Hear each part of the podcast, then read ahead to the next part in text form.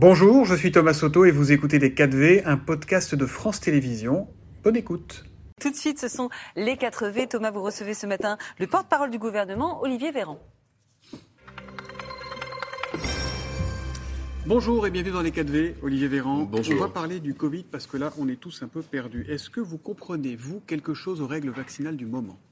Oui, et Est-ce que vous heureusement. pouvez nous les expliquer simplement? Je les rappelle brièvement. Si vous n'êtes pas à jour de votre rappel de vaccin contre la Covid, que vous êtes âgé de 60 ans ou plus, ou que vous êtes porteur de maladies chroniques, ou que vous êtes en contact régulier avec des gens qui sont fragiles, vous êtes invité à recevoir un rappel de vaccin. Mhm. Et Ces rappels, ils sont pas? aussi Pourquoi efficaces contre le vaccin contre virus Omicron.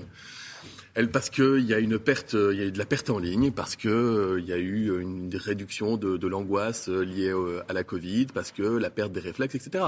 Néanmoins, depuis que les messages recommencent à être passés euh, avec euh, insistance, le nombre de vaccinations quotidiens augmente. On était euh, aux alentours de 90 000 vaccinations sur une journée vendredi, ce qui est un record depuis, euh, depuis longtemps. Donc c'est en train de bouger.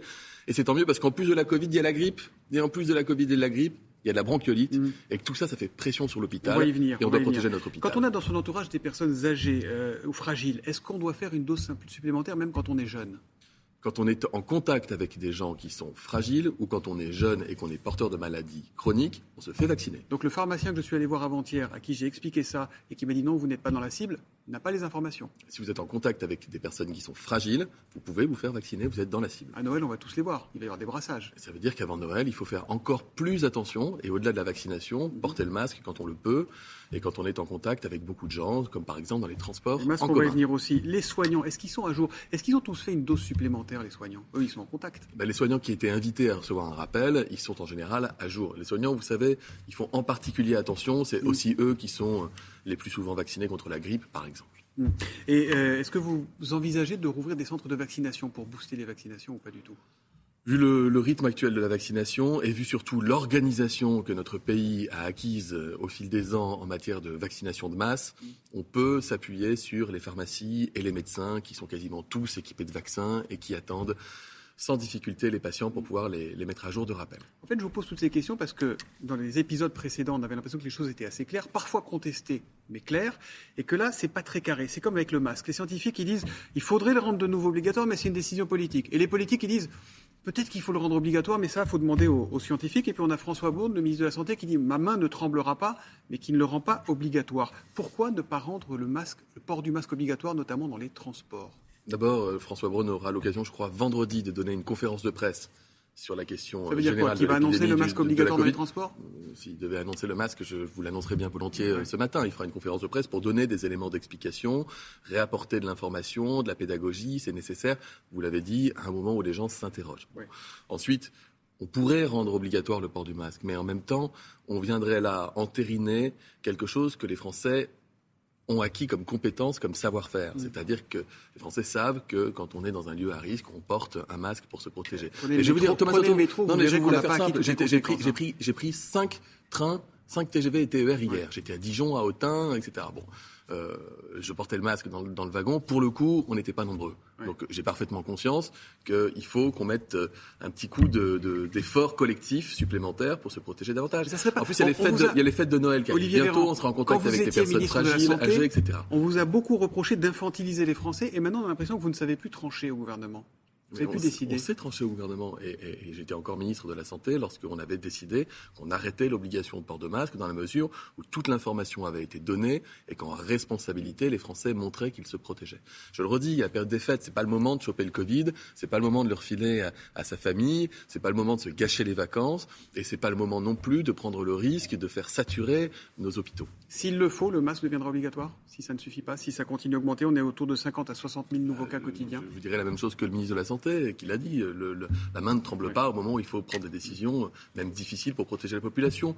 Mais on préfère encore une fois le principe de responsabilité. L'autre inquiétude des Français, celle-là est assez inédite, c'est le risque de coupure de courant cet hiver. Euh, déjà, on aimerait comprendre, RTE dit jusqu'à 28 coupures cet, euh, cet hiver, si, dans le, le pire des scénarios, s'il fait froid, si ça fonctionne pas bien. Comment peut-on en être arrivé là, Olivier Véran? Vous voulez ma conviction, Thomas Soto j'aimerais bien. Bon, euh, déjà, le principe numéro un, c'est qu'il n'y a rien d'inéluctable. Rien d'inéluctable. On sent que ça arrive quand non, même. Non, mais attendez, il n'y a rien d'inéluctable. On est là dans de la prévision de risque.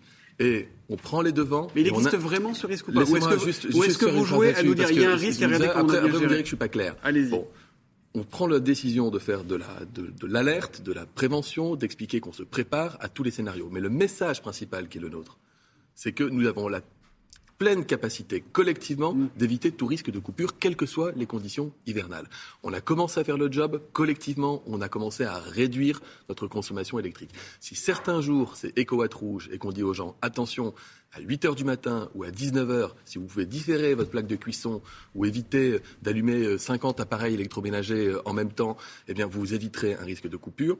Je vais vous dire une chose. Moi, je suis comme les Français, je suis français, j'aime pas trop qu'on m'explique ce qu'il faut que je fasse chez moi ou ce qu'il faut pas que je fasse. Mais il y a un truc que j'aime encore moins, c'est l'idée de me retrouver sans courant à l'heure où je dois préparer mes gamins pour les emmener à l'école. Si on respecte EcoWatt il n'y aura pas de coupure. Ça, ça, veut dire qu'on va tous faire collectivement les moments où il y aura des tensions qui sont anticipées. On va tous faire collectivement un petit geste supplémentaire. Et là, pour le coup, c'est pas question de dire je fais déjà plein d'efforts dans le quotidien. Mm-hmm. On ne demande pas aux gens d'annuler de, de, des choses. On demande parfois de différer de quelques minutes l'allumage de certains appareils, comme le lave-linge, si on fait ça, il n'y aura pas de coupure, Olivier Véran. Si, on, fait ça, il n'y aura pas de coupure, Thomas Soto. Euh, J'ai entendu. Donc, euh, je veux dire, on peut être, on passe beaucoup de temps à envisager tous les scénarios catastrophes etc. Alors qu'en réalité, je pense, je suis même convaincu, que notre effort collectif en tant que citoyen, il doit porter sur ces mesures simples, honnêtement, qui seront qui seront peu euh, coûteuses d'énergie pour le coup, sans mauvais, sans mauvais jeu de mots, et qui permettront d'éviter tout risque de coupure. Donc le pire n'est pas certain, c'est ce que vous dites. Sur en fait, je suis même certain qu'on a les moyens totalement d'éviter euh, une autre curiosité de l'époque, on ne trouve plus de doliprane pour les enfants dans les pharmacies. Euh, là encore, on se demande comment, comment on peut en arriver là. On se souvient, pendant, quand on cherchait de l'aspirine pendant le Covid, on dit oh, on va relocaliser tout ça, on va faire en sorte que. Il n'y a plus de doliprane. Pour le coup, pour le coup, vous disiez, il y a, la bronchiolite, il y a le Covid, il y a la grippe, il y a toutes les. Il y a une, une, explosion de la demande mondiale avec la Covid de, de, de demande de paracétamol et notamment de demande pédiatrique. Et donc il y a une augmentation très forte. C'est pas qu'il y a une baisse de la production, c'est l'inverse en fait. On a même, comme on l'avait fait, comme le président de la République s'y était engagé, on réimplante des usines de fabrication de paracétamol en France. Mhm. D'ailleurs, c'est en Isère, c'est pas loin de chez moi. On refabrique à nouveau du paracétamol. Donc on en produit davantage, mais là, on est dans une période de très forte consommation, avec une tension mondiale sur les stocks, ce qui, un, montre qu'on a raison de réimplanter des usines, deux, nous oblige à trouver des parades, des solutions pour qu'aucun patient ne soit en manque de, paracétamol.